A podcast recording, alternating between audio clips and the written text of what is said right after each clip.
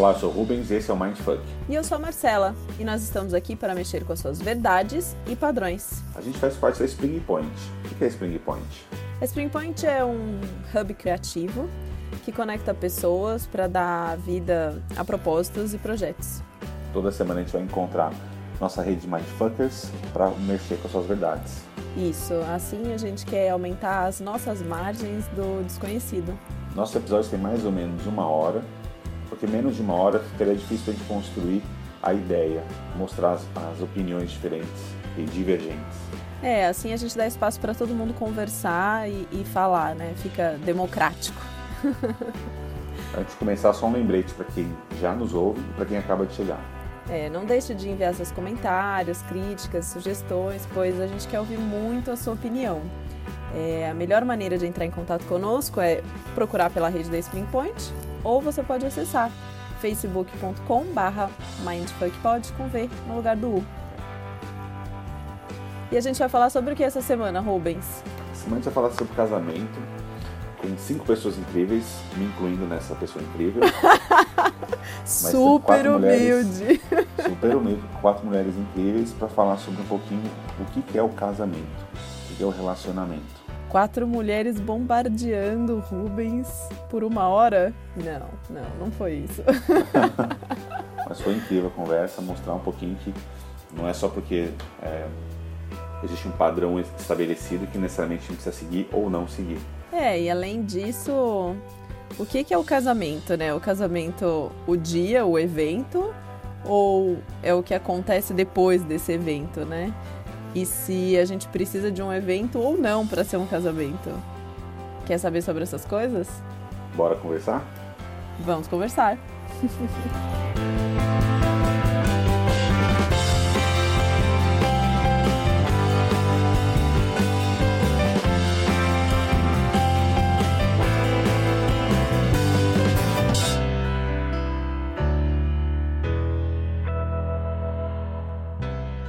Suzy Lick. As pessoas não se precisam, elas se completam, mas não por serem metades, mas por serem inteiras, dispostas a dividir objetivos, planos e vida. Mário Quintana. Oi, eu sou a Marcela e What is Love? Baby Don't Hurt Me, Don't Hurt Me No More. Eu sou a Cris, um espírito livre eternamente apaixonado. Eu sou a Angélica, Queca ou Clay, você chega em casa, faz um café, senta na sua poltrona favorita e não tem ninguém. Daí você que decide se isso é solidão ou liberdade. Oi, sou Rubens. Relacionamento é querer estar junto. Vamos para a conversa? O que é casamento? É uma escolha, primeira coisa. Primeira coisa é a escolha de poder estar com alguém e poder pensar coisas juntos, pensar coisas diferentes juntos também e poder ter troca, mas dentro de liberdade, de respeito, de uma série de princípios essenciais dentro dessa escolha. Mas quando a gente faz essa escolha, a gente precisa casar? Ou a gente pode estar, só estar junto? Depende do que você entende por casamento, né? Porque é, não necessariamente precisa ser oficial, precisa ser um papel passado, coisas do gênero.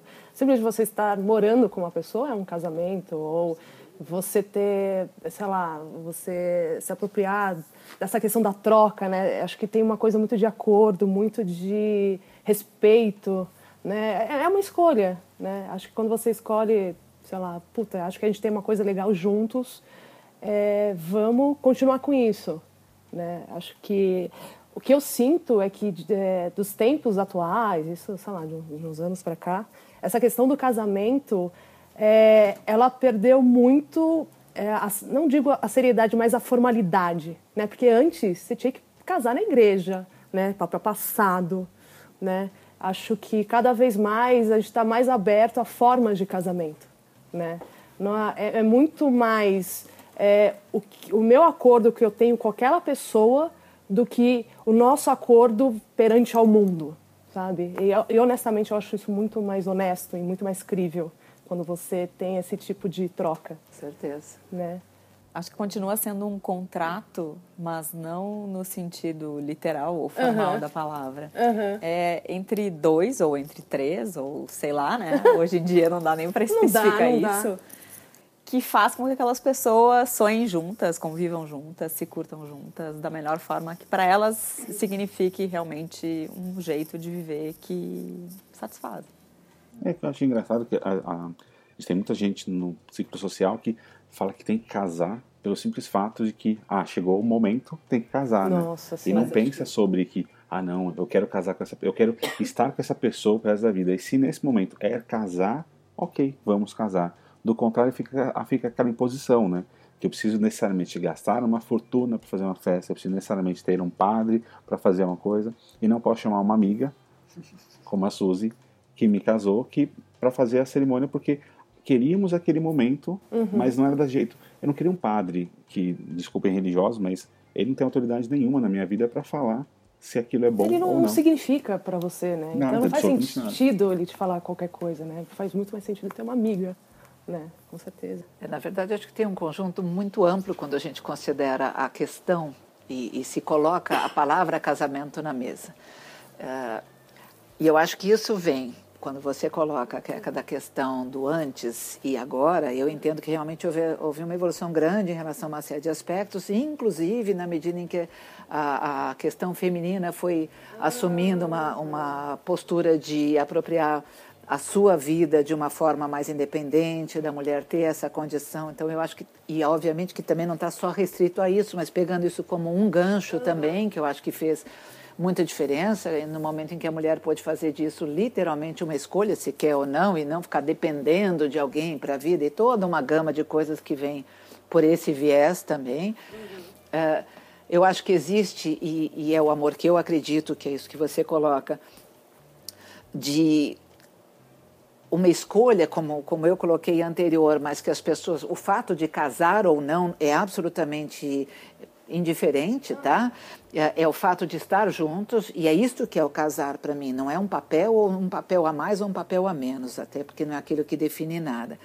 Mas óbvio que a gente tem também pessoas que entram nesse gancho do que diz o, o Rubens, né? Porque a gente não tem só esta população que, para mim, tem as relações, inclusive, mais trabalhadas e que são as pessoas que entram nas relações a dois ou sei lá quantos forem, mas entram com mais convicção e mais propriedade até do que essa troca, vem talvez até um pouco menos romântico, fantasioso, né?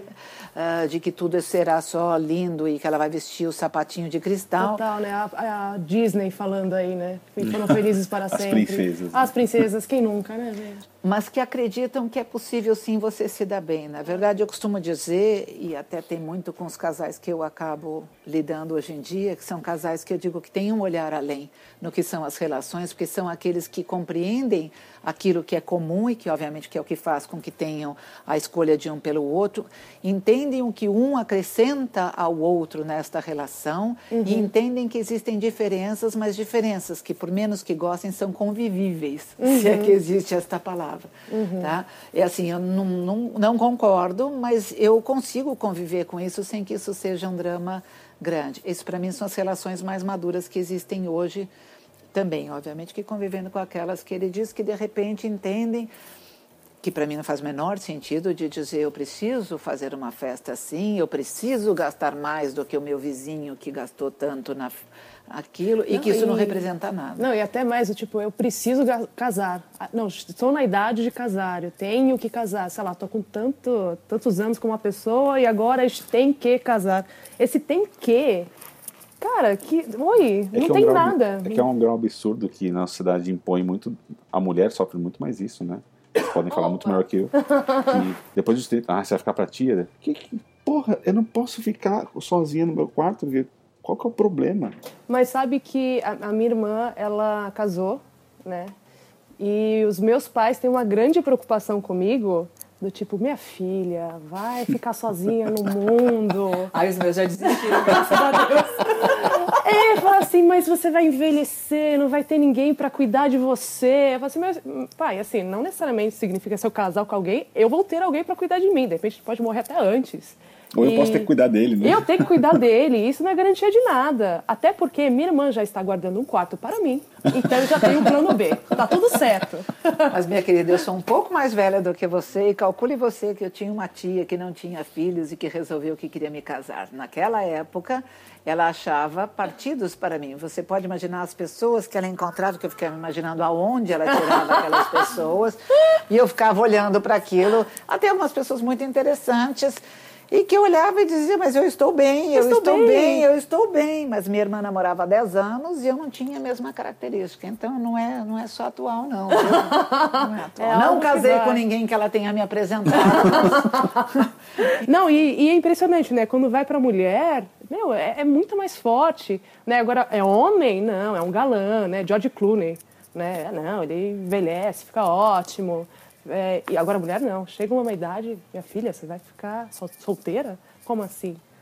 Você é, não vai ter filhos, vai ter etc. Filho? Tem uma assim série de questões que vão se sobrepondo, assim, vem uma atrás da outra, a sensação que eu tenho, né? Tipo, uhum. Você não tá namorando, você não vai casar, você, você não sei o quê, você não vai ter filho, como assim, né? E aí?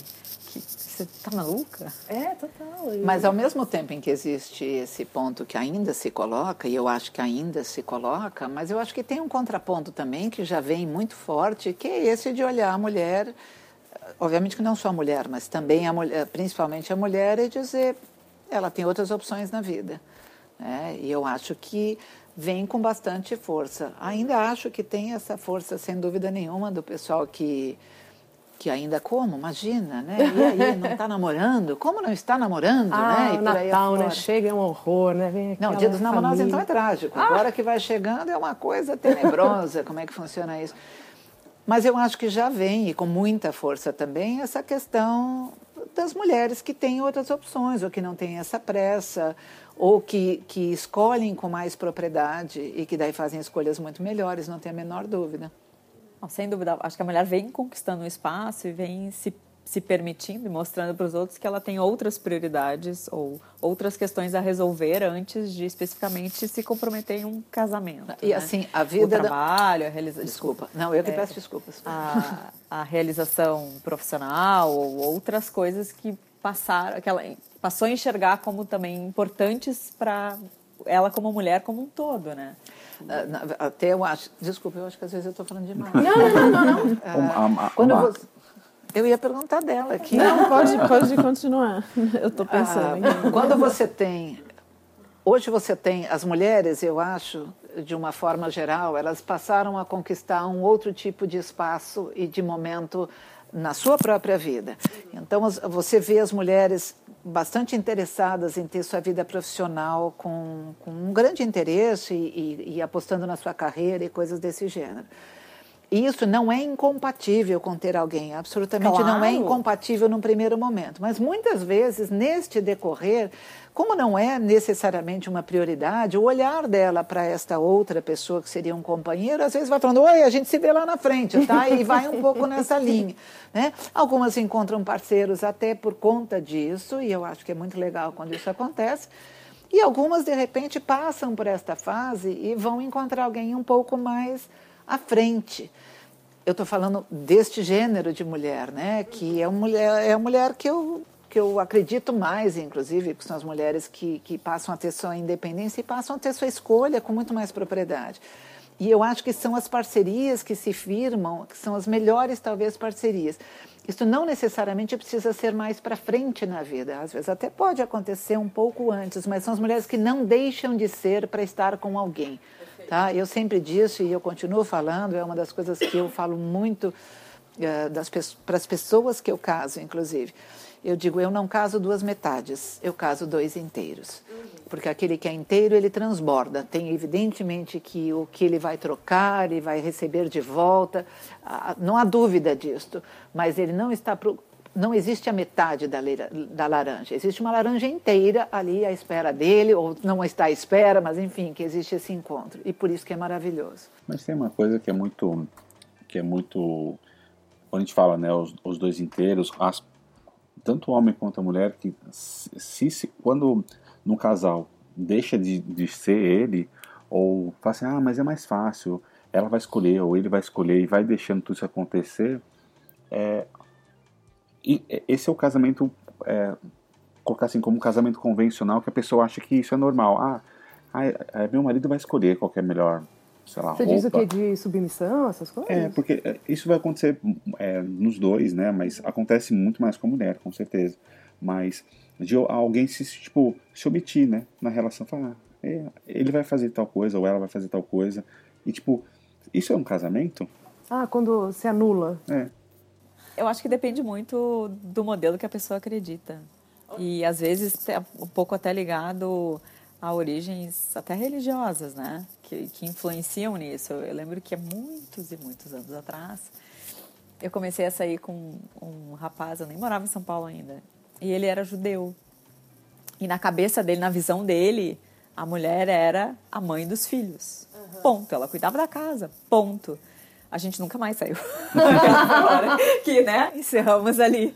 É, porque, mas é um, algo que culturalmente para ele era muito forte, muito significativo. Ele foi criado numa família dessa forma e é um jeito que ele acredita que uma relação, que uma família vai ser construída.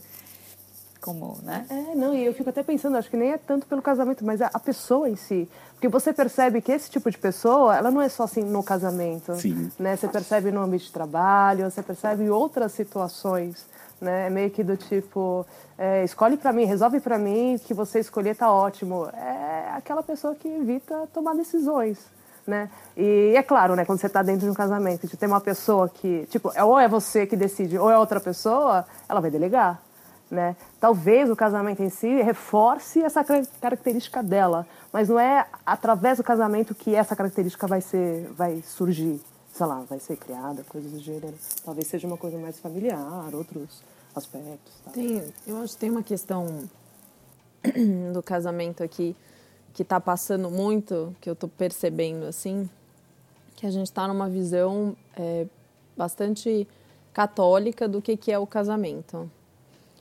É, na, é, que a gente chama de casamento tradicional e etc. Né? E essa coisa das metades também, que que eu acho que vem um pouco de quando o casamento surgiu como instituição, e aí o objetivo eram as alianças de uhum. poder e união das coisas. Então eram mesmo duas metades que se uniam para formar uma coisa era uma maior. Pegada né? política, né? Era, era, era, é uma instituição. Era econômica, uhum. Era econômica. Uhum. Você casa, econômica, desculpa, política, você, você, você, casava para poder unir o patrimônio, tá? A, até existe algumas coisas do porquê o padrinho fica de um lado e do outro, é defesa por causa de espada. Tem um monte de coisa que é usado hoje que ninguém sabe o que, que é, como, como o buquê de noiva. O buquê de noiva é usado porque as pessoas não tomavam banho, gente. Então, ah, aquilo Jesus. era feito com ervas, era verdade mesmo. É sério. Mas é por isso que tem. É que hoje ele tem uma sequência que as pessoas desconhecem. Perdão, eu tinha interrompido só para dizer que é Não, da onde e, veio, vai. E, e, e, essa questão política, essa questão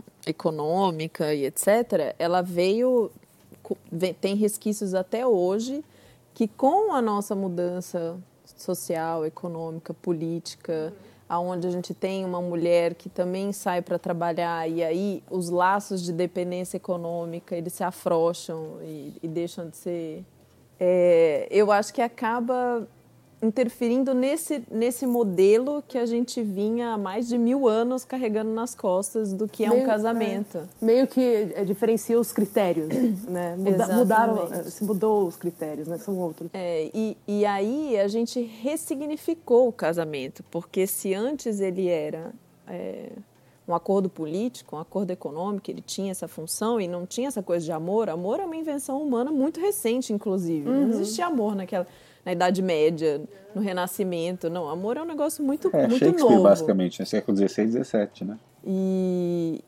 e a gente ressignificou, a gente tem que ressignificar agora muito mais isso, porque é exatamente uma escolha de você partilhar alguma coisa com alguém que não é só uma questão de terra, não é uma questão de dinheiro, não é uma questão de herança genética. uhum. é, é, uma outra coisa. Então uhum. a gente ouve as pessoas falando assim: ah, o que, que você espera do casamento? Ah, eu quero encontrar um parceiro para a vida, alguém que vai andar junto comigo. Eu não quero alguém que eu tenha que carregar ou que me carregue.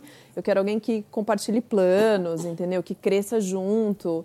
Que é, é, é uma ressignificação muito diferente assim do que, do que, que era o casamento antes para os nossos pais para os pais dos pais e, e há muito tempo atrás do que é hoje, né? Do que a gente tem mas, expectativa. Mas que, né? Até pegando um gancho aí que você falou, é, que é sempre essa coisa tipo da busca por, por uma pessoa, né? A gente sempre pensa que é, é uma pessoa ideal, é o parceiro ideal e coisas do gênero. Eu estava lendo um texto esses dias que ele justamente contava que não é a pessoa ideal, mas é justamente a combinação entre duas pessoas, né? Porque quando você encontra uma pessoa e a relação que você tem é especial, é isso que é importante, né? Porque nunca vai existir uma pessoa ideal, uma, uma pessoa perfeita. Mas o que vocês criam quando vocês estão juntos, isso pode ser perfeito, né? Então eu acho que eu, eu achei muito interessante desse texto porque ele tira um pouco do peso dessa pessoa. Tipo, ela é humana, né? Tipo, ela não tem que ser, não tem que te responder todos os seus é, suas aflições e anseios e coisas do gênero. Não, porque é o relacionamento, né? Uma coisa que vocês vão construir juntos. Aquilo lá é o meio, essa mistura, essa química, né? E a química é uma coisa que é construído a quatro mãos, a mais mãos e coisas do gênero. E eu acho que fica muito mais real, né? E acho que é justamente essa química que é, acho que ela é muito mais verdadeira do que de fato você atrás de uma pessoa perfeita, coisas do gênero. É, né? tem, uma, tem, uma, coisa que estou é, 13 anos com a minha, com minha esposa, é, oh. há 5 anos de casado, mas uma coisa que eu acho mais engraçado é que é, as pessoas, a, acho que um dos grandes problemas que a gente tem hoje, não só no casamento, mas em coisas, é a expectativa de uhum. algo. Você, Ai, daí, expectativa é cada um cria uma expectativa e quando ela não é cumprida por algum motivo, ela simplesmente fica, ai meu Deus, está dando errado. Foi assim, como está dando errado? Ah, não, porque esperava que fosse tal coisa. Tá, mas o que você esperava é o que você esperava. Expectativa, é, desculpa, expectativa para mim é a maior amiga da infelicidade. Sim. Não, porque você vai construindo isso. E na minha relação, eu falo, eu, é, já repeti isso algumas vezes, a pessoa que mais me deixa bravo no mundo é minha esposa, e as, as momentos mais felizes também eu tenho com a minha esposa. É, e é muito engraçado porque, fala assim, ah, mas a relação é perfeita. Eu falo, não, não é nem um pouco perfeita, a gente briga toda semana. Uhum. Tipo, tem semanas que a gente briga todo dia. Mas é o, a, o ponto não é, não é a relação perfeita, uhum. a, a, a conjunção ideal de tudo é o que está buscando. É a harmonização. É, não é nem harmonização, porque a harmonização pode cair no, na coisa de tipo, ah, vai ficar tudo, hora vai ficar bem. Não, não vai. Eu sei que é, enquanto eu estiver casado com ela, se a gente ficar o resto da vida casado, a gente vai continuar brigando. Porque eu sou um ser humano, ela é outro. E simples assim. Uhum. Então, eu tenho muito para mim que um casal que não briga é um casal que um está se omitindo. Uhum. Um dos dois está se omitindo de alguma forma, porque não está conseguindo é, é, ele não está tá transbordando de alguma forma. Tipo, você precisa se colocar. Ah, não, mas eu não vou me colocar contra ele ou contra ela porque ela não gosta disso, não gosta daquilo. E você se anular o resto da vida para manter uma, uma, uma coisa que foi, que nem a Marcela falou, construída há pouco tempo atrás? Mas, na verdade, você tem. Uh, primeiro que a gente está falando de, do, imaginando dois, né, de dois seres humanos. São duas pessoas com as suas individualidades, com seus pensamentos, com a sua história de vida, com a sua expectativa de vida, com a sua profissão, com os seus defeitos, com as suas qualidades. E na hora que você põe duas pessoas assim, juntas, você tem ou dois gatos brigando, né, como a gente diz, ou você tem os dois gatos que estão ali se estranhando e tentando entender aonde que está. E, na verdade, as duas pessoas, quando se escolhem, é porque já tem um determinado conjunto de circunstâncias que acha que é muito confortável e que vale a pena estar junto. Uh, eu concordo que tem pessoas que uh, evitam até as discussões, e aí você tem uma, N motivos até psicológicos para isso, né? E que isso vai aparecer para frente. Você pode ter certeza de que em algum momento isso vai aparecer e aí vai ser péssimo. Mas essa, essa construção, e nós estamos falando de um tipo de modelo de casal dentro de um padrão quase que cultural, econômico, mínimo, financeiro, para, para, para, para, que está envolvido neste tipo de coisa. Se a gente pensar ser humano, nós temos bilhões de possibilidades, nós temos culturalmente pessoas diferentes. Então, dentro das diversas culturas, por exemplo, você vai ter cultura que você fala, imagina, mas a mulher é subordinada. Não, dentro da cultura dela, aquilo faz parte, ela não é infeliz porque é daquele jeito. Então, e acho que isso também deve ser entendido e respeitado. Aquela história de falar, imagina, esta mulher precisa se libertar. Não necessariamente ela precisa se libertar, né? Uh, então, essas diferenças são inúmeras. Acho que aí vai você entender que a pessoa que você está conhecendo, por exemplo, se tem uma característica assim tão forte, de repente esta não é a pessoa com quem eu vou me dar melhor, né? E que pessoa é essa? Que pessoa é esta que passa a ser interessante para mim na convivência, que eu gosto de estar, que eu gosto de trocar, que eu gosto de discordar na vida, mas que eu gosto ela, ela me faz bem. E eu acho que é esta construção desta relação que há um momento que eventualmente você fala, pô, mas você está na sua casa e eu estou na minha. E eu acho que está mais gostoso quando a gente está junto. E é aí que existe uh, o momento em que se resolve ficar junto. Eu tenho uma frase sempre que eu digo, que eu digo que a hora do sim do casamento não é lá no casamento quando alguém fala assim, eu quero casar, que aliás falar no casamento é meio idiota, porque obviamente se ele chegou até lá é porque ele já quis casar antes. Então, eu não pergunto para os meus noivos se eles querem casar, porque já presumo que são inteligentes o suficiente para estarem lá por conta disso. Mas, enfim, a hora do sim é a hora que as duas pessoas resolveram que querem ficar juntos. Uhum. A partir dali, eles vão ter um momento de dizer: bom, então vamos ver como é que a gente vai fazer, vamos alugar juntos? Não, eu já tenho um apartamento, enfim, como é que isso aqui vai se resolver de forma prática? Uhum. E aí, o que, que eles vão fazer para celebrar isso? E aí a gente chega no que é, para mim, a questão que alguém tinha falado da história de igreja ou não igreja, do que, que é. E que hoje, graças a Deus, já existem muitas opções para essas pessoas poderem escolher para poder celebrar esse momento e dividir com pessoas que são especiais para eles uma decisão que é do casal e que é especial para o casal. E eles deveriam, em princípio, conseguir ter a possibilidade de buscar, como eu falei, existe, nem sempre eles vão buscar, aquela que faz sentido para esse casal. Então, se é religioso, que seja, desde que essa pessoa tenha essa convicção que aquilo representa alguma coisa. Agora, fazer lá, obviamente, só porque quer ter uma foto feita na Igreja Nossa Senhora do Brasil por causa disso, para mim parece uma coisa bem sem sentido, né? Agora, para ser para ser de verdade, para ser casamento, para dizer que deu certo, tem que durar a vida inteira? Não, não. Nossa, é. Difícil? Não. Eterno? Não, Ai. é.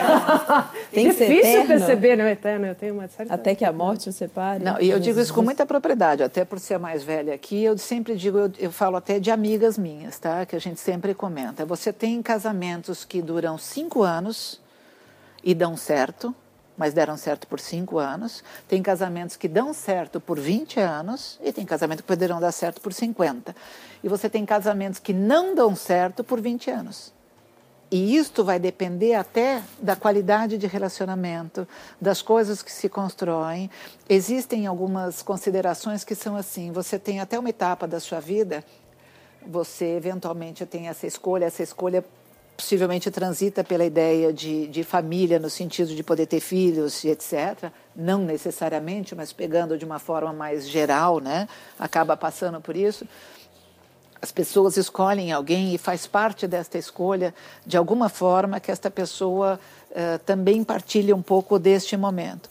E quando chega mais velho, os filhos já nasceram, já cresceram, você já educou, já está numa outra fase de vida, e a gente costuma dizer que é quando você está escolhendo alguém para ser o seu parceiro para um outro momento de vida. E você olha para o lado e você fala: peraí, nós vamos ter que conversar porque tem algumas coisas que a gente vai ter que readequar aqui. E alguns casais fazem isso e realmente tem lá uma mudança, e não é só o homem ou só a mulher, isso normalmente acontece de, ambas as partes. E aí os dois se enxergam de uma nova forma, vão, vão buscar qual é esse novo modelo, essa acomodação, e seguem nessa, nessa nova fase de vida, que é uma fase de outro tipo de construção e de companheirismo. E às vezes eles se olham e falam: foi bom até aqui, mas agora não é mais.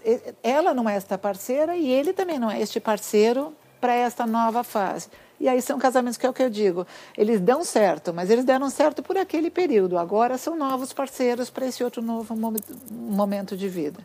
Cris, usando isso que a gente estava falando, é... casamento é só quando você mora junto? um namoro, de certa forma, não é um casamento? Depende. Porque daí eu pego muito da que a Má falou. Se dá, dá certo até quando? Tem namoro também que não é. Ah, tem. Namoro também é o que, um... que, o que, que Porque é um ponto que eu queria muito, que é o casamento em si. Que está girando em torno da cerimônia, que nem a Mar falou em torno da cerimônia da, aquele da, compromisso de que vamos passar a viver sob o mesmo teto sim né então, que, daí, a do marco do evento do evento, é. em si é. né? e dali para frente eu tomei a decisão de viver no mesmo lugar fisicamente falando que uma outra pessoa com quem eu escolhi dividir 24 horas praticamente né se você escolhe dividir mas não faz a cerimônia é casamento não se fala em casamento, mas escolhe se escolhe. Não, vamos morar juntos agora. É casamento? Eu entendo que sim, é um casamento. Porque eu vejo. É, vejo não, né? Muito engraçado. Porque eu vejo muita gente que vai morar junto mas e se sente numa situação confortável de liberdade de não, eu estou morando junto. tô, tô, e aí, né? Tô prototipando. deixa, deixa eu fazer um test drive aqui para ver se dá certo, mas se não der certo, ó, tá fácil de tá sair fácil, fora, né? Muito tá mais fácil, simples, né? muito mais simples, né? Porque não tem um papel, assim, tem-se a ilusão de que por que você não fez o evento, não chamou a família, não fez lista de casamento uhum, lá ninguém na Ninguém tava lá, né? Ninguém foi na pagou, festa, é, ninguém não, fotografou e registrou o um momento. É mais que, simples. Que é mais simples, mas, mas é mais simples. Eu acho que para o casal em si não deve ser simples de qualquer forma, né? Porque eu acho que é sempre difícil, e aí seja namorado, ou seja. Eu não casei ainda, né? não, não, não, não estou ainda nessa etapa. Mas acho que é sempre ruim você entender que alguma coisa chegou ao fim, né? Uhum. Por mais que isso seja de como um acordo, que não tenha mais. É, o fim é triste, né? Por, por natureza ele é triste. Então acho que independente de qualquer forma, para quem está vivendo ali a situação, vai ser difícil. Claro que se você não fez a festa, não tem aquela coisa toda, não, você não criou nos outros aquele modelo de que eles estão te vendo como um casal dentro das, das premissas, etc. Que eu acho que isso muda, né? O para dentro e o para fora um pouco, como as pessoas estão te enxergando e até o que elas esperam de ti, né? Ah, você foi lá, casou, como assim agora você vai separar? Você fez tudo aquilo, né? Você, você movimentou tantas questões é, é complexo. Acho que oh, mas é sabe que a fácil, irmã... Mas é casamento, acho que é casamento, sim. a minha irmã casou. e, e assim, é, eu lembro que ela casou na igreja, teve festa tal. E eu lembro, eu fui, eu fui madrinha, e quando eu entrei na igreja, cara, foi uma sensação muito louca. Porque era assim, eram, sei lá, 100, 150 pessoas, amigos, familiares. E, cara, tava todo mundo tão feliz, tava todo mundo tão participando daquela energia cara, você conseguia pegar no ar, sabe? Aquela sensação boa. E eu pensando, mano, eu sou só madrinha, imagina a noiva, os noivos, o que, que eles devem estar sentindo? Então eu acho que a festa em si, ela tem um poder, ela tem uma, uma questão, sabe, ritualística tão forte. É meio que falar assim, mundo, cara, a gente se curte horrores, a gente vai ficar junto, a gente está tão feliz com isso que a gente quer contar para todo mundo. E, meu, vem participar disso também. Eu acho que isso é muito legal né, é, né, por esse aspecto. Né? Tipo, cara, eu estou muito feliz com essa pessoa e quero celebrar junto com vocês. Não, eu acho que essa, essa marcação, esse uhum. momento, é uma energia maravilhosa. Nossa. Também adoro participar de casamentos, dessas celebrações. A minha irmã casou com um namoradinho de colégio, é uma história linda, assim, tipo, da vida inteira. Eu acho o máximo isso, né? E eles estão aí construindo e batalhando e, e, e se entendendo e desentendendo e entendendo de novo. Tem várias poréns aí nessa história, que não é minha, então não posso contar. Mas, mas é, é, muito bacana, assim, eu, eu, gosto muito desse momento. Se algum dia eu casar, prometo convidar todo mundo para minha festa. Eu vai ser de pé, descalço, pé descalço na beira da praia, não sei Já lá. Fiz né? Só quer dizer que isso está sendo gravado, a gente vai usar depois. Mas tem uma coisa, a gente é, está voltando na cerimônia, Exato. no é. casamento em si. É, não, é, esse é natural, que a gente está falando de é casamento, culturalmente, no, nesse momento a gente vai falar disso. Mas que você, uh, a gente estava falando um pouquinho antes. É, o que, o que, o que, que é essa, essa instituição? O que, que é casar? É, tem gente que fala que é abrir mão, é deixar de, de fazer o, de olhar de dormir esparramado na cama. Comprar uma cama maior, né? Senão não vai dar certo. É. A, gente, a, gente, vai criando vários, a gente falou assim, a cerimônia em si, uhum. a, a, alegria das pessoas lá, lá mas... É, é como se fossem dois momentos, né? Tem a Sim. parte da celebração e tem o casamento de fato, né? Que é o dia a dia. Sim, então, exatamente isso. Por exemplo, a celebração, você tem, a, dependendo de, de, quem for, você tem essa mesma sensação uhum. no aniversário. Por mais que fosse, ah, mas casamento às vezes no aniversário de duas pessoas ou de, uma, de um amigo tudo mais, você vai se divertir, ter essa energia positiva da mesma forma. É, sim, é que a celebração é diferente, né? Porque assim, aniversário você faz uma vez por ano, né? Logo, tipo, ok, estou celebrando aqui, mas ano que vem vai ter mais. Né? Acho que do casamento, cara, quando você encontra uma pessoa que você realmente se identifica, isso é foda. Isso é muito foda. Não é simples, não é fácil. Você não encontra na esquina, sabe? Mas é aí, se você não casa, se você não faz a festa, então não, não vale. Porque não, se você super. não faz essa representação. Porque esse é meu ponto, sabe? Eu, uhum. eu acho engraçado que a gente está aqui ressignificando, tá falando sobre sobre essa questão, ah, não, porque é uma parceria, é porque é um encontro bonito de dois uhum. inteiros e etc, etc. Mas aí, quando a Cris fala do casamento da irmã, não, porque é um conto de fadas, né? Ela casou com, com um menino é, da escola. Tipo, tem um brilho diferente quando a gente fala daquele modelo ainda tradicional que a gente tá, tá contaminado, Ah, meu sabe? bem, Disney tá fez um papel muito bem feito. Porque... Porque se a gente está querendo, se, se, nós queremos desconstruir, se a gente quer chegar nessa coisa do que, que é o casamento de fato no dia a dia, sair dessa instituição e, e chegar na essência do porquê que a gente casa e como que é, o que, que é casar no dia a dia, eu acho que... E que isso não é, nesse, não é, não é, ser, é, ah, não é um juízo de valor de ser uhum. bom ou ser ruim. É um pouco do, do entender de se eu, for, eu vou morar com a pessoa, aquilo é um casamento, ou então eu começo a namorar, mesmo que eu não, não esteja no mesmo ambiente, eu posso ter a celebração em si, Sim. mas é, num dado momento eu vou ter a celebração, mas o que, que é, por que, que as pessoas têm esse, essa, a, essa relação, vão, ter, é, vão querer essa cumplicidade? O que, que é essa cumplicidade?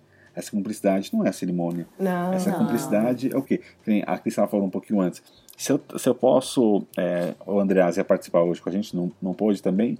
É, eu, quando eu tenho um relacionamento aberto ou tenho é, algo que eu encare como um relacionamento aberto ou possa ter isso, é, o que, que, é isso? Isso deixa de ser um casamento? Deixa de ser cumplicidade?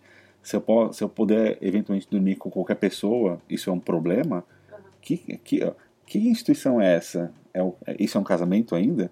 Se um cara dorme com todas as meninas ou com vários outros caras e a menina também com outras meninas outros caras. Isso não tem a ver com acordo, talvez? É, para mim isso volta no tipo o que, que aquele casal, aquelas pessoas entenderam que é bom para elas. É, a minha irmã é muito feliz nesse modelo e eu acho incrível vê-los assim, felizes. Não é o meu modelo.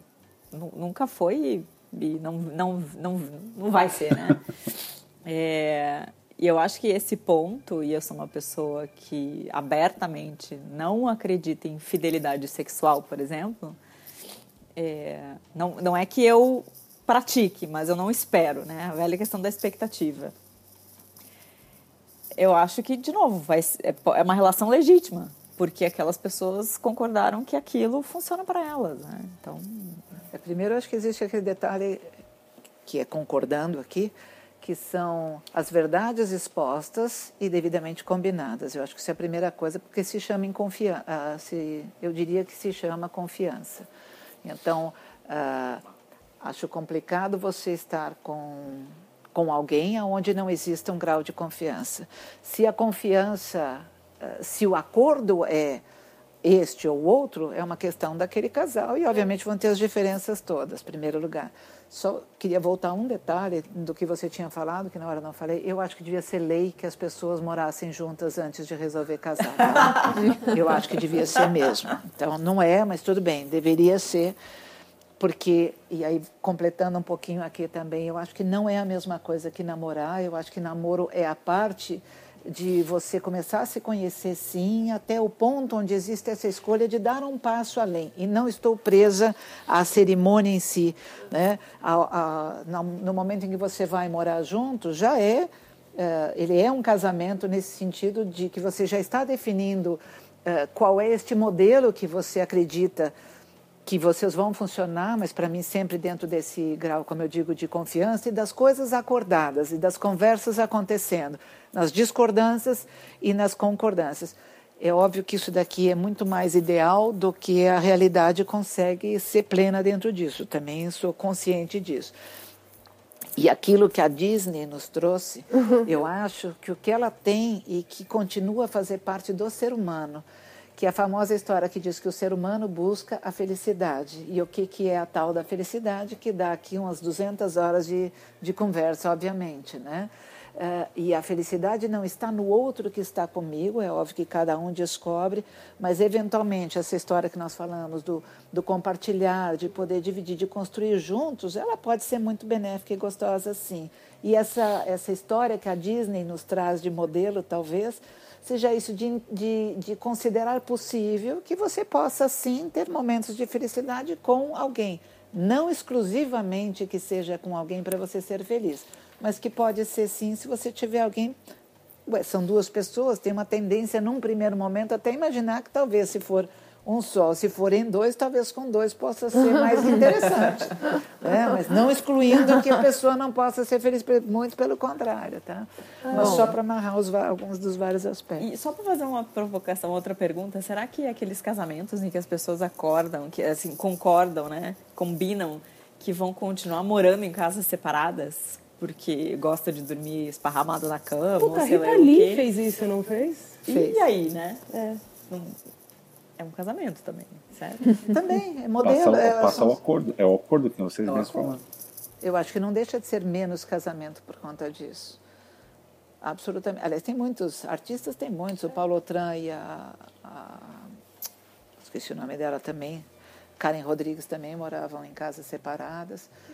É, e até era muito engraçado porque gostava de cachorro, não tinha cachorro, e era, enfim, tinha uma todo. É, porque um tem umas coisas do dia a dia que não sei até que ponto a gente precisa então, abrir mão, né? Uhum. Ou, ou, concordar em, em viver na, naquela sofrência, às vezes, dependendo do quanto algumas pequenas coisas te incomodam, enquanto você pode Mas acho que essa isso, tendência é mais para o pessoal que já está num segundo casamento ou está mais para frente na vida.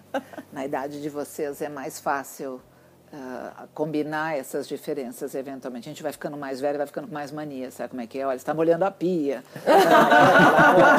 dois banheiros. Peguem a dica Nossa, que é ótimo. Minha irmã tem dois, dois banheiros. banheiros. No mínimo duas pias, né? Dois banheiros faz muita diferença. Faz muita diferença no relacionamento. De casa é voltar lá para a época de senhora, um livro da literatura brasileira, que na historinha a, a moça lá tinha uma casa onde tinha, ela tinha o quarto dela, ele tinha o quarto dele e eles tinham a alcova. Gente, é tipo uma coisa perfeita na minha, na minha cabeça, assim, porque eu vou dormir, encontro ali na hora que tem que fazer as coisas tal, para dormir junto, mas cada um dorme no seu canto, cada um tem tá seus tudo certo. Pô, mas é que ela tá dormindo de conchinha, Marcela. Não, mas pode dormir na alcova conchinha é cinco minutos, né? Depois você fala, mano, sai daqui. Larga. Larga, porque assim... Dá um espaço. Porque, porque aí eu, eu fiquei pensando várias outras coisas aqui no, do namoro. A gente, a gente gosta aqui no, no Mindfuck, não sei é, o quanto a gente vem fazendo isso, mas a gente quer é, virar tudo do avesso aqui, né? uhum. fazer pensar sobre as coisas. E aí a Suzy estava falando do namoro. Ah, porque o namoro serve para conhecer e aí decide se vai morar junto. Bom, mas tem uma fórmula. Porque tem gente que se conhece, dali cinco uhum. minutos vai morar junto, é um inferno e aí se mata no final e separa. Tem gente que se conhece nove anos, casa, fica seis meses juntos e separa. Tem gente que namora cinco anos, aí casa, fica 20 anos juntos, a vida inteira, enfim, é maravilhoso. Quer dizer, a gente, a gente ainda está preso nessa coisa de que tem um jeito, tem que namorar antes. E se eu conhecer uma pessoa que mora no outro, em outro país, numa viagem e a gente se apaixona loucamente, aí vai morar junto, e aí? Mas eu não vou falar nomes, porque obviamente nem posso. Eu acabei de fazer um casamento de um casal que eles se conheceram e fazia um mês e meio que eles tinham se conhecido. Ela teve uma oportunidade de trabalho para o outro estado, aqui dentro do Brasil. Ele largou o trabalho dele porque ele falou: Você quer, eu vou com você. E ela falou: está louco? Tudo bem. Ela também querendo achando que o relacionamento estava muito bom, interessante, até um pouco incomodada com a ideia de, pô, agora que estou com uma pessoa que está tão interessante, mas claro, a parte profissional era, era fundamental naquele momento também. E ele, e até foi uma das coisas que eu usei no casamento, porque ele falou assim: você quer, eu vou com você. Oh. E foi. E ela falou assim: mas e se não dá certo? Porque, você concorda? Cinco, no mínimo tinha 50%, 50% ali. Não deu certo, não deu certo, pelo menos tentou. Falou, se não deu, não deu, mas pelo menos nós tentamos. Pô, Largou o é emprego foda. aqui, foi com ela. Uh, o emprego dela fez uma mudança agora para fora do país, para dizer para vocês, eles estão juntos agora há um ano e meio. Eu acabei de fazer o casamento deles, eles estão morando para vão morar na Europa. O, tá? Desculpa, faixa etária? Uh, 28 anos, 30, uh, 28, é, mas 26. tem uma coisa que eu acho que a, que a Mar falou. Eu tenho uma amiga de que eu trabalhei em 2004 num, num estúdio, uma editora. Ela literalmente é, encontrou o cara uma vez, na semana seguinte eles estavam casados no papel. É, e o ponto foi assim, ó, eu não quero ficar tentando mais, eu não tenho paciência e eu tenho preguiça. Você quer, quer, não quer, eu vou procurar outro, porque eu não ou fico em casa sozinha, porque eu não, quero isso para mim. Uma amiga também agora namorou, sei lá, dois meses. Eu tenho, nossa, tem, não, tem mais uma amiga também, um, um casal que a gente conseguiu juntar, que também eles estavam lá um mês começaram a sair, no mês Deu três meses já tava morando com ele. É. Tipo, mais ou menos, mas como eu tava morando. A gente não fica tentando construir essa fórmula, né? Do, do namoro, tanto tempo, casal, para poder ser feliz. E às vezes até bota um noivado aí no meio. Um né? noivado. Né? Ah, mas acho que, hoje em dia caiu em desuso, mas. É, mas, mas eu acho que hoje já não tem mais isso, não. Ou tem. assim. Ou tem. Conheço muitos noivos com festa de noivado, com pedido oficial. Festa de noivado. Com, com solitária, com tudo dentro dos conformes aí do tradicional. Na verdade, acho que tem um pouco de tudo hoje, gente. Continua tendo quem entende esse modelo. Eu tenho casado casais que tem acontecido muito engraçado. Normalmente é a mulher que põe o cara na parede e fala, e aí, vamos casar ou não vamos? Não é assim? Uhum. Eu tive três agora que ele virou para ela e falou, olha, é o seguinte, eu tô querendo, eu, eu tô querendo alguma coisa mais assim. E aí, vamos ou não vamos? Os, os noivos, vamos colocar assim, puseram as mulheres na parede. E elas que estavam na fase do... Não, veja bem. Um pouco, não é por aí. Um pouco do gênero. certeza. Mas essa coisa meio positiva já dá um sinal de, tipo, sério, você está me colocando contra a parede para É, na verdade são circunstâncias, cada um dentro de, um, de uma história, evidentemente, uhum. porque a gente está falando em ser humano, então tem, as histórias são muito variadas, por isso que eu acho que não dá para você virar e falar assim, o padrão é este, o padrão é o outro. Eu acho que a gente ainda tem as coisas muito tradicionais acontecendo nos vários aspectos, casamentos, desde os arranjados até aqueles de vou casar porque não quero ficar sozinha e, e, são desastrosos a maior parte deles, tem lá um ou outro que até poderá dar certo. Uh, interessantemente, eu já ouvi de algumas pessoas de histórias uh, culturais de casamentos que são arranjados de famílias e que a gente fala, imagine que absurdo, casamentos que deram muito certo, por incrível que pareça, e que dentro da, no, da minha cabeça, por exemplo, é uma coisa que eu já quero correr longe só de imaginar, né? Mas você não acha que isso tem a ver muito pelo que a pessoa está buscando? De repente, esses, casamentos arranjados, eles queriam um, um companheiro, né? E daí, de repente, e o companheiro, assim, não necessariamente o amor da vida, não não, mas são casais é, que na verdade não são essas paixões avassaladoras, uhum. mas são casais que, que, que constroem. Não conheço muitos, tá? Eu acho que conheço dois que aconteceram isso e que até na época me interessou um pouco dessa da história, não conheço diretamente, mas enfim e que o que eu vinha saber é que assim na verdade o, o amor vamos dizer ele foi construído ao longo do tempo é, é, vem muito junto com a amizade com o companheirismo é, vem muito diferente do que essa história de vou olhar ah, parece interessante né? Essa, que tem aquele suspiro inicial eles olham né? é, é diferente mas que no fim foram casamentos até muito longevos e tudo mais então tem de tudo um pouco, né? O difícil é quando você quer se encaixar dentro de um modelo único e de repente aquilo não serve para você. para você, é total. Ah, tem casamentos que são construídos em cima de uma análise de dados, de um perfil que você cria num site ou no aplicativo. E aí você coloca lá, tem determinadas premissas, aí cruza um, cruza outro. E tem sites que fazem uma análise de Big Data, assim, gigantesca para unir duas pessoas e aquilo é, sai dali e, e vira casamento. Eu, eu, conheço casos de casamentos incríveis e namoros e que, de histórias assim que nasceram dessas plataformas da modernidade, né? da tecnologia. Que as famílias, eu acho que arranjavam os casamentos antes, acho que elas faziam um pouco dessa análise, né? De tipo, será que essas pessoas se parecem? Vai dar match? Vai, vai dar match, exato. É, vejo um pouco por aí. É, mas tem uma coisa até, a gente está falando disso, que não sei se a gente fala agora, mas. Joga, joga na rede. O que é amor? Porque esse sentimento, como a Marcela mesmo falou, ele foi construído é, pelas culturas. Uhum. Porque até antes do momento era tipo, ó, eu preciso, eu tô aqui, eu preciso de uma parceira, um parceiro para fazer aqui, a gente precisa ter um filho, porque precisa aqui no feudo fazer, cultivar alguma coisa aqui, se a gente não tiver criança, não, esse negócio não vai. Uhum. Quando a gente fala assim, ah, vou construir o amor, será que a gente está construindo esse amor ou isso é uma, uma coisa que a gente fica só mirabolando que ele existe? Você entra, inclusive, com a diferença entre o amor romântico e uh, uh, quando a gente diz da época medieval, quando tinha os casamentos e só. Vamos voltar para o assunto que eram os arranjos, haviam os interesses de terras e todas as coisas do gênero. O casamento tinha esse objetivo. O relacionamento, cada um tinha lá com os seus, com as suas, seus e suas, seus e seus, ela tinha de tudo ali. E os amores, que não eram os amores românticos, até porque os parceiros haviam uma troca grande, eh, eram, aconteciam loucamente. Depois é que começou o amor romântico, eh, isso independentemente da história de filhos ou não, que tinham a descendência uhum. né, para dar continuidade à parte econômica. E aí, quando surge o amor romântico, que inclusive é quando surge a ideia do amor de um só, né? e que hoje já existem algumas discussões de que isso eventualmente já tem outros caminhos também sendo abertos. E é quando você começa a construir a, a, linha do amor, entendendo por essa coisa dessa paixão, que, que é mais o que a gente vem abordando aqui, porque a gente tem essa, essa história né, que a gente carrega junto, não tenha dúvida.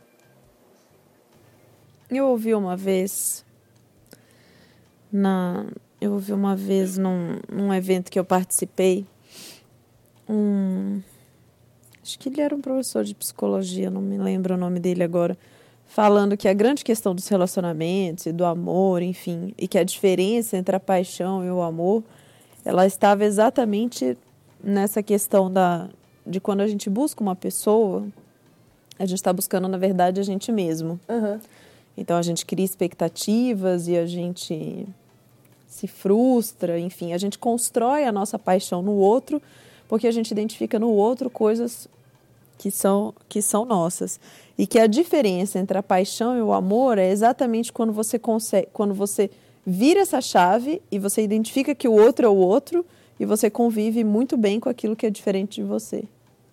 E eu achei isso muito interessante, assim, porque você passa daquele momento da paixão, onde você está só projetando e você está vivendo um, um, um sentimento que está só dentro da sua cabeça, e passa a, a entender que existe um outro sentimento ali do outro lado. Por isso, por isso que vem essa coisa do respeito, da tranquilidade, então, a, da paciência. A paixão é uma coisa muito mais de ego, assim, é uma coisa isso, muito mais individual. Exatamente.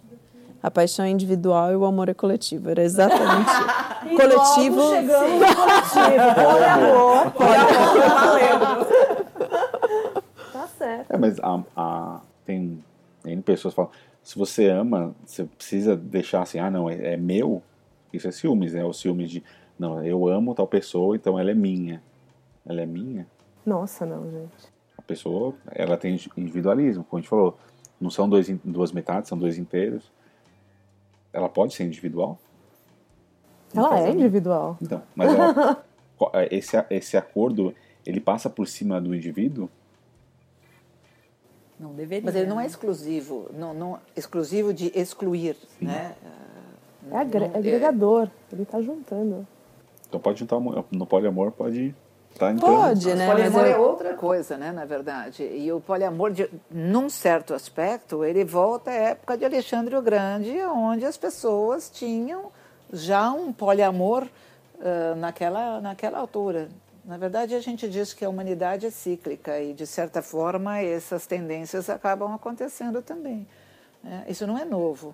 Isso é daquela época que haviam os relacionamentos eram multidisciplinares ali, né? Uh, eram em rede.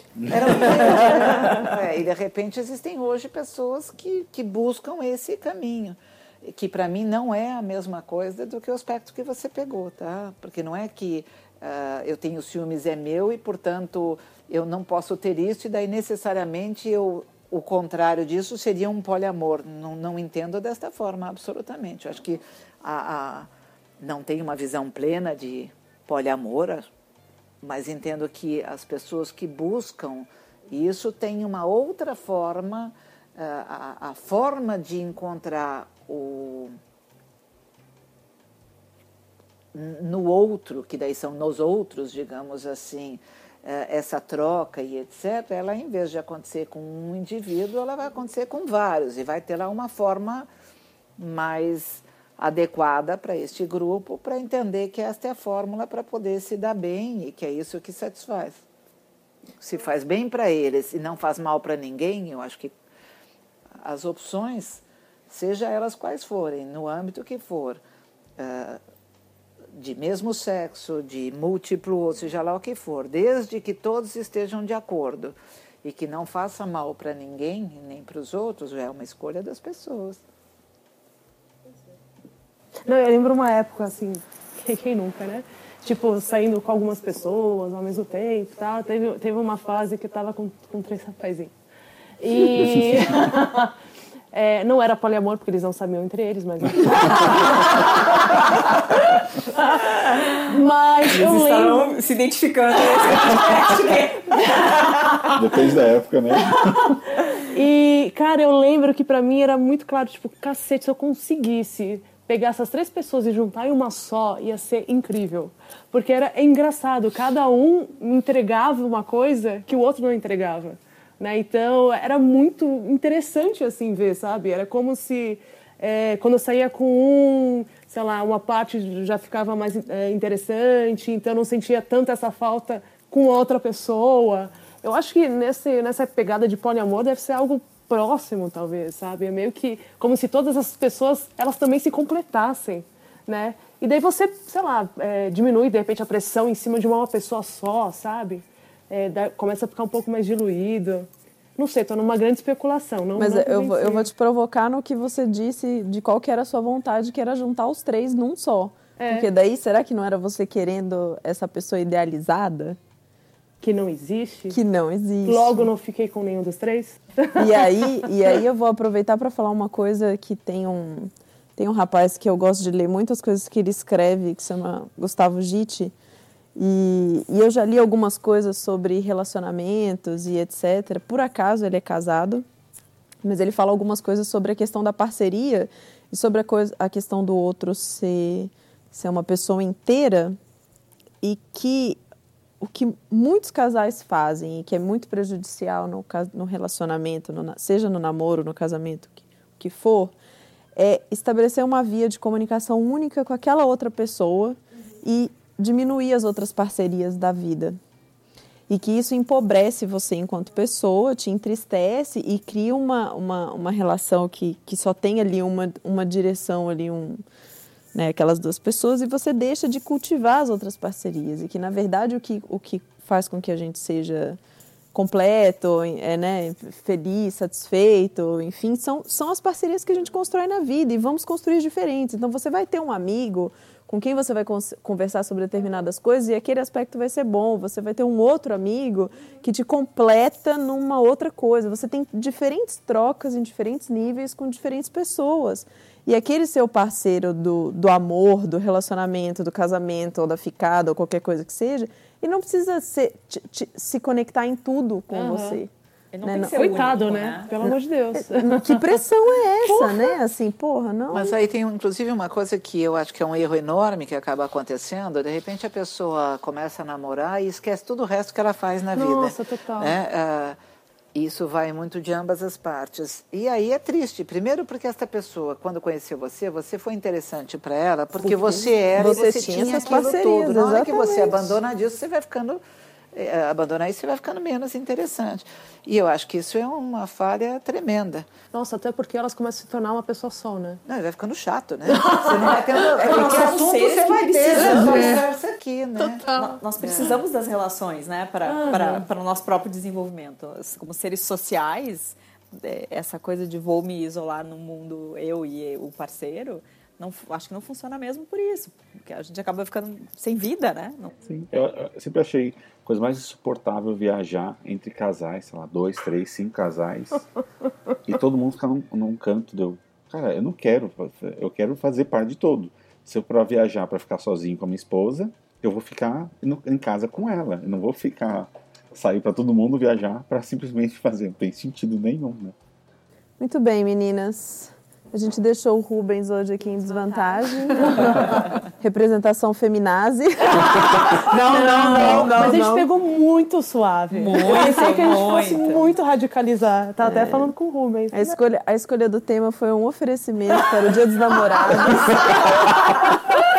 Aproveitem agora, pensem bastante né, nos, nos contratos no presente e tudo mais, no que, que isso significa. Eu acho que o principal aqui é reflita, né? Uhum. Vamos refletir.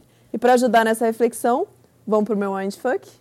Agora ah. a gente vai ah. compartilhar as nossas dicas, sugestões de livros, de filmes, de TEDs e whatevers. Um dos filmes que mais me marcou na vida em relação a relacionamentos e o quanto somos nós mesmos e entregues àquela situação, àquela pessoa, é o famoso Brilho Eterno de uma Mente Sem Lembranças. Eu acho que ele sempre vale ser revisto e pensar um pouco sobre ele.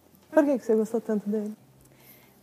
Em mim, ele provocou algumas reações do tipo: como é que a gente constrói uma relação, como é que eu entro nela, como é que eu vivo nela ao longo do tempo, quanto eu tenho as influências e eu saio nela, e às vezes eu nem enxergo uhum. o quanto eu mudei ou como eu vivi naquilo que eu esperava daquilo, e às vezes a gente tem que dar o zoom out. É foda, né? É muito bom. O que eu mais gosto desse filme, eu, eu vou ter que fazer um comentário.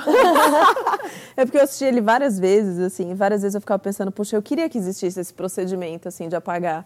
Durante o filme eu assistia e falava assim, eu queria isso. E aí depois, quando chegava no final, eu falava assim, não, mas eu não queria, não. Tá bom, é assim mesmo que tem que ser, vamos lá. É, eu não gosto de apagar nada, eu gosto de. de mas eu sempre quis. Sempre, todo término de relacionamento eu queria deletar, porque eu, para mim era uma coisa muito difícil. Então o filme eu ficava nessa essa, nesse dilema com a Não, eu gosto tangerina. do processo da reflexão do, do, do, todo. Eu queria falar o meu, é, um, falando de acordos e tudo mais. Tem uma série que a GNT fez, que se não me engano está fora do ar, que chama Amores Livres, mas tem acesso pelo, pelo site da GNT, que fala sobre relacionamentos abertos ou tipos de relacionamentos diferentes, onde as pessoas fazem os seus acordos, fazem as suas vidas da maneira que é bom para elas e não da maneira que a sociedade fala que aquilo é bom. É, mostra N, N tipo de casais com coisas, os enfrentamentos que eles têm na, na vida por terem essa escolha, né? Que ainda assim, por mais que eu possa ter uma escolha, a sociedade nos cobra de coisas que não são aquelas escolhas que a gente quer fazer. eu não sei ainda. É, de opção assim vai ser difícil. Eu vou dizer de um livro não é nenhuma indicação especial, mas eu me veio na cabeça, então vou usar. Chama Arroz de Palma. Ele é um livro de um, um casal uh, muito simples que casa e que alguém na família que não tinha, porque a família era realmente extremamente simples, uh, no, na, na cerimônia de casamento eles jogam arroz, né, como, como era hábito e a irmã do, do noivo, no caso, não podendo dar nenhum presente, ela recolhe esse arroz e junta e dá um saco enorme, obviamente, e dá de presente para eles. E ele, muito bravo com isso, eh, porque afinal de contas eram pobres, mas não precisavam disso tudo, ele não quer muito esse presente, mas a mulher dele consegue entender tudo o que tem de boas energias uh, naquele arroz das pessoas que estavam lá celebrando com eles, porque estavam felizes por aquele momento. E todas as vezes que eles tinham algum tipo de problema, ela cozinhava aquele arroz e servia aquele arroz. E as coisas acabavam uh, se desdobrando de uma forma muito positiva. Então, eles quiseram ter filhos, não tinham, e aí aconteceu. E, e, adiantando um pouco do livro já, mas enfim, o livro é quando eles vão, vão cozinhar finalmente tudo aquilo que aconteceu nas famílias uh, no decorrer da vida. E, e nesse livro, alguém fala assim: qual é o tamanho deste amor? Perguntam para uma criança, e ele fala assim: eu vou crescer? Vai. E o amor vai crescer junto comigo? Vai.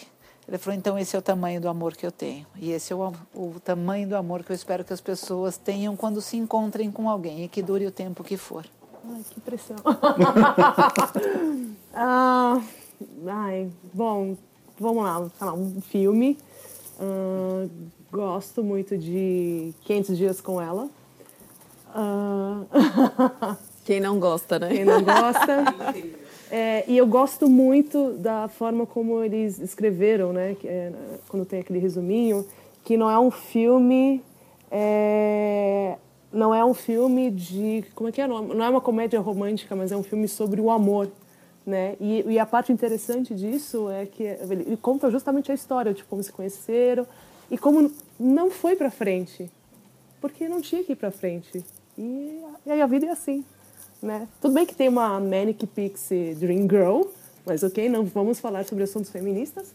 Uh, mas eu acho que o filme assim é muito, muito legal. Eu. Eu vou fechar.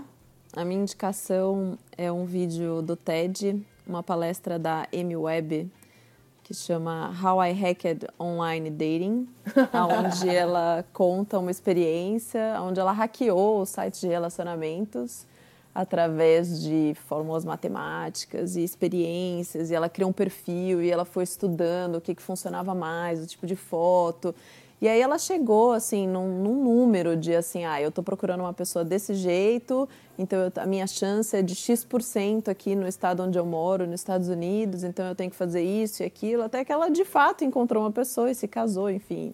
É uma história de sucesso de sites de relacionamento. Aproveitem aí a, a dica. Obrigado a todos por mais essa conversa, mais esse Mindful.